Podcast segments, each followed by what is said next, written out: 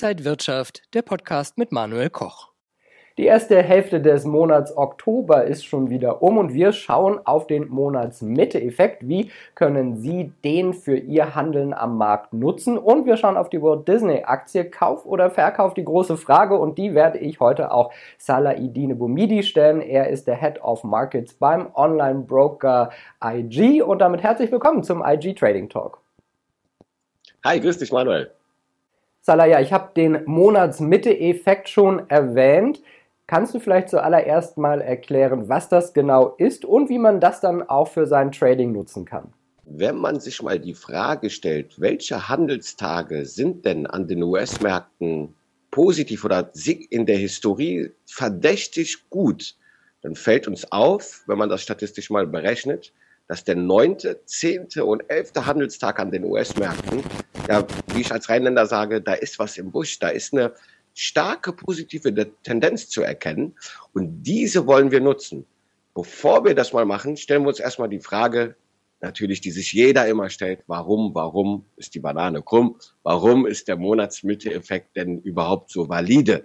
Das liegt auch daran, dass Geld in den Markt fließt. Wir wissen es alle, wenn wir zum Beispiel Sparpläne auf ETFs haben, dann werden die bei uns in Deutschland oft am Anfang des Monats dann ausgeführt. Und in den USA gibt es einen sogenannten 401k Steuerplan. Das heißt, man kann, weil man in den USA keine gesetzliche Rentenversicherung hat, gibt es aber dennoch eine staatliche Subvention, dass man einen bestimmten Rentenplan nach, äh, durchführen kann. Und dieser kann zum einen auch zweimal im Monat ausgeführt werden. Und das durchaus auch ein möglicher Grund, warum neues Geld Mitte des Monats in die Märkte einfließt. Wie nutze ich diesen Effekt? im Handel. Ich schaue mir dann wirklich an, dass ich so wirklich den neunten bis zum elften Handelstag im Markt bin. Das heißt, ich gehe am achten Handelstag kurz vor Handelsschluss in den USA, also fast um 22 Uhr, in eine Long-Position im S&P 500, im Nasdaq oder im Dow Jones und schließe diese dann am elften Handelstag äh, um 22 Uhr. Das passiert zwölfmal im Jahr. Ich bin nur drei Tage im Monat investiert und wie gesagt, zwölf Positionen, die ich im Jahr tätige, zeigt, dass ich viel weniger Risiko eingehe. Und ganz wichtig, wenn ich Anfänger oder neu am Markt bin, habe ich hier schon mal etwas ganz Wichtiges gewonnen. Ich habe einen ganz klaren Entry, einen ganz klaren Einstieg und einen ganz klaren Ausstieg, der schon definiert ist. Und das kann durchaus einen helfen, wirklich auch so ans Trading heranzugehen mit ersten ja, Risiko-Money-Management und statistischen Methoden. Ja, ich habe ja selbst länger in den USA gelebt und dieser Sparplan fürs Alter, da, der spielt wirklich eine große Rolle. Salah, du hast ja wieder Statistiken bemüht und hast eine Auswertung gefunden von 1995 bis 2022 für diesen Monatsmitte-Effekt. Was können wir denn daraus lesen? Ja, die habe ich nicht gefunden, die habe ich sogar selber erstellt. Ähm, und ja, wir sehen seit 95 bis 22 ganz klar hier jetzt mal in dieser Riesentabelle auch diesen positiven Effekt deutlich, dass über die, die meisten Jahre seit 95 bis 22 dieser Effekt positiv war und über die jeweiligen Monate auch hinweg eine deutlich positive Rendite ist. Auffällig ist, dass der Januar leicht negativ ist. Und jetzt könnte man sich die Frage stellen, ja, frei nach Winston Churchill, äh, traue keiner Statistik, die du nicht selbst gefälscht hast. Warum nimmt der Salah jetzt hier 95 bis 22? Ja, 95, 1995. Warum? Weil wir seitdem her diesen Effekt auch statistisch wirklich messen können. Und das ist bei so Markteffekten und Saisonalität immer die Sache. Die sind nicht in Stein gemeißelt, die können sich ändern oder können im weiteren Zeitverlauf erst existieren. Und äh, deswegen habe ich hier den Zeitraum 95 bis 2022 genommen. Salah, jetzt haben wir bis 2022 alles gesehen. Die Frage stellt sich natürlich, wie ist es dieses Jahr gelaufen? Und ich glaube, da hast du auch eine Grafik erstellt. Ja, ähm, ich zeige das auch regelmäßig in meinem Livestream, in meinen Artikeln, in meinem Börsenbrief bei IG. Gerne mal vorbeischauen, auch auf unserem YouTube-Kanal.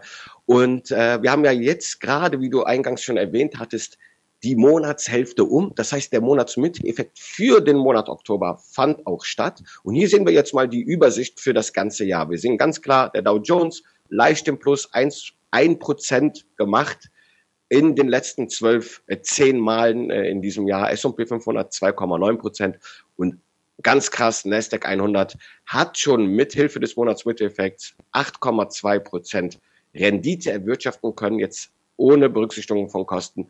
Zehn Trades, A3 Tage im Nasdaq zum richtigen Zeitpunkt am richtigen Ort gewesen und 8,2 Prozent gemacht. Das Interessante ist, das zeigen auch wissenschaftliche Studien, dass gute Strategien sogar eine Trefferquote von unter 50 Prozent haben können. Das sehen wir hier jetzt gerade verblüffenderweise im Nasdaq. Zehn Monate, Monatsmitte-Effekt in 23. Sechsmal lag der Nasdaq ja falsch. Also sechsmal waren wir hier im Minus, haben trotzdem am Ende eine ordentliche Rendite, weil wir genau zum richtigen Zeitpunkt, also im Monatsmitte, auch Monate hatten, die kräftig Punkte mitgebracht haben. Und in den Monaten, wo wir jetzt falsch lagen, waren die äh, ja, waren die Verluste relativ klein, frei nach dem Motto Verluste begrenzen, Gewinne laufen lassen. Damit haben wir hier zeigen können, dass man durchaus den Monatsmitte-Effekt als einen historisch und statistisch signifikanten Effekt nutzen kann. Kann man gerne mal auch im Demokonto bei IG ausprobieren, ein Knockout-Zertifikat auswählen, das dann mal zum Monatsmitte mal ausführen. Ich habe noch weitere Effekte, die ich in meinem Portfolio habe, in meinem Repertoire erster Handelstag, FOMC-Effekt, werden wir gerne alle mal durchsprechen, Manuel, wenn wir ein Interview haben, was auch just zu diesem Zeitpunkt dann stattfindet. Ja, ich finde das sehr spannend und äh, bin auch ein Fan von diesen Dingen, weil man da, glaube ich, auch immer so Muster erkennen kann und dann die für sich und für sein Handeln dann auch anwenden kann. Schauen wir auch auf den S&P 500. Äh, ja, wie ist da vielleicht aktuell die Marktbreite? Äh, ja, sehr wichtig. Die Marktbreite-Indikatoren sollte man sich immer zu Gemüte ziehen. Jetzt nicht jeden Tag, aber immer zu aktuellen Lagen. Jetzt steht ja die Jahresendrallye vor. Jeder fragt und wartet, kommt sie, kommt sie nicht.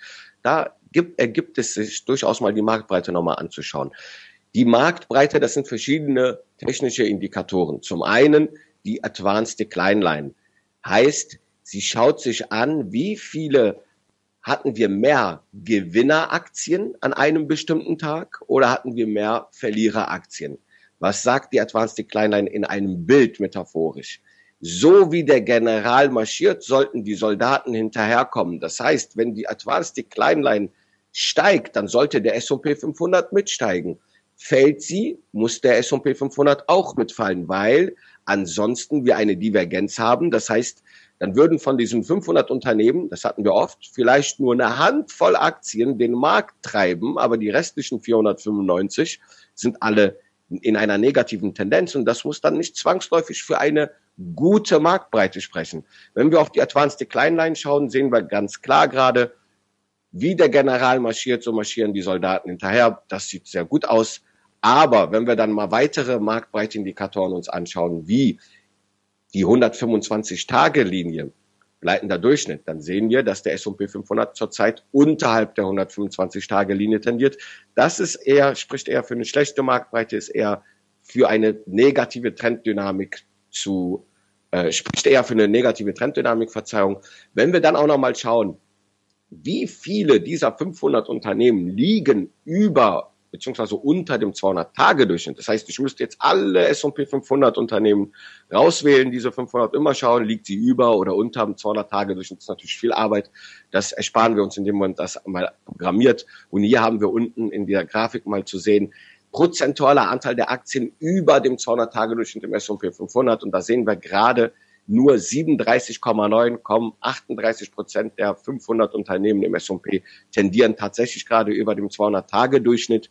Das spricht auch nicht für eine gute Marktbreite. Also wir sehen, der S&P 500 ist hier in einer ja indifferenten, leicht bärischen Phase. Das fassen wir mal zusammen in einem Chart, den ich mitgebracht habe, der im Trendkanal gefangen, in einem Abwärtstrendkanal gefangen, der S&P 500. Ich könnte mir durchaus vorstellen, dass wir jetzt erstmal nochmal kurzfristig so das Short-Ziel bei 4.212 Punkten nochmal antesten. Wenn wir hier dann halten, der RSI über die 48,5er Schwelle dann nachhaltig überschießt, dann könnten wir mit einer äh, mit einem Start in ja, Mitte November durchaus in eine Jahresendrallye gehen, die dann die nächsten Longziele bei 4.439 und ferner folgende 4.500 Punkten nochmal ansteuern äh, könnte. Und dann gehen wir vielleicht mal direkt zu einer Aktie. Du hast Walt Disney vorgeschlagen und äh, da war in letzter Zeit viel los. Vielleicht schauen wir auch da mal auf die Charts und schauen, wo die Aktie aktuell steht. Ja, interessanterweise auch 100-jähriges Jubiläum steht an. Äh, die Walt Disney Aktie ist ja lange in einem Abwärtstrend gewesen und ohne jegliche Besserung. Und jetzt haben wir im Oktober just so eine erste Bodenbildung gehabt. Bei den Bodenbildungen, bei einer Bodenbildung, Verzeihung, charttechnisch, muss man natürlich immer vorsichtig sein, weil eine Bodenbildung, ja, wann ist der Boden gebildet? Oft meint man, das sind wir ja auch im Chart, oh, da entwickelt sich ein Boden und dann setzt sich der Abwärtstrend fort. Das heißt, man kann das nicht einfach nur mit dem Auge lesen, sagen, ah, da fängt jetzt der Markt wieder zu drehen, das ist ein Boden, muss man natürlich mit Vorsicht genießen. Da gibt es weitere Indikatoren, die man beobachtet. Ich schaue gerne auf den RSI, aber auf meine Grenzschwelle bei 48,5. Wenn wir da drüber liegen und just jetzt im Oktober haben wir nachhaltig es geschafft, da drüber zu drehen, bestätigt, dass hier durchaus ein neuer Aufwärtstrend im Gange ist. Die gleitenden Durchschnitte ziehen langsam nach oben und nach dieser ersten Bodenbildung bildet sich gerade eine bullische Flagge, aus der sogar der Kurs ausgebrochen ist und somit das nächste Kursziel bei 89,21 aktiviert hat. Also wir sehen durchaus, dass die Walt Disney hier erstes Momentum und passend im Schlussquartal sozusagen hier nochmal weitere Impulse mit sich bringt. Das zeigt sich aber auch in anderen mit anderen Indikatoren. Wenn wir uns mal die Fundamentalanalysten anschauen und deren Einstellung äh, zu der Aktie mal anschauen, dann sehen wir ganz klar 25 Analysten, die hier im Analystenkonsensus bei Refinitiv, bei Reuters hier gefragt wurden, sind hier ganz klar in der Beistellung äh, Hold 7 nur zwei glauben äh, an einem Verkauf. Das durchschnittliche Kursziel ist bei 105,21. Da haben wir noch genug Platz ungefähr sogar noch 20 Prozent von dem Kursziel entfernt, bestätigt auch nochmal die Möglichkeit und das Potenzial in der Aktie. Und dann kommt, was ich schon eingangs auch erwähnt hatte, das Schlussquartal. Und das Schlussquartal ist in der Walt Disney Aktie, wenn wir uns das mal saisonal anschauen, sehr historisch positiv. 70,8 Prozent Trefferquote, dass die Aktie zwischen 18. Oktober und 12. Dezember steigt, 17 Mal von 24 äh, Fällen ist die gestiegen. Durchschnittliche Rendite war hier immer 5 Prozent. Standardabweichung sehr wichtig. Wenn man über Durchschnittsrenditen spricht, sollte man auch wissen, in wie viel könnten die schwanken. Und die Aktie schwankt hier in diesem Zeitraum um 11,79 Prozent. In den letzten fünf Jahren war dieser Effekt jetzt dennoch nicht so stark ausgeprägt. Drei von fünfmal ist äh, die Aktie im Oktober bis Dezember in den letzten, Jahr, letzten fünf Jahren nicht gestiegen. Das heißt, Saisonalität sein kann, aber kein Muss, aber zeigt so historisch gesehen durchaus die positive Tendenz, gepaart mit der Fundamentalanalyse und der Chartanalyse, sehe ich hier durchaus Potenzial in der Walt Disney für, die, für das letzte Quartal. Ja, und Weihnachten ist natürlich auch eine Zeit, wo man gern die Disney-Filme schaut. Da gehört das auch mit dazu.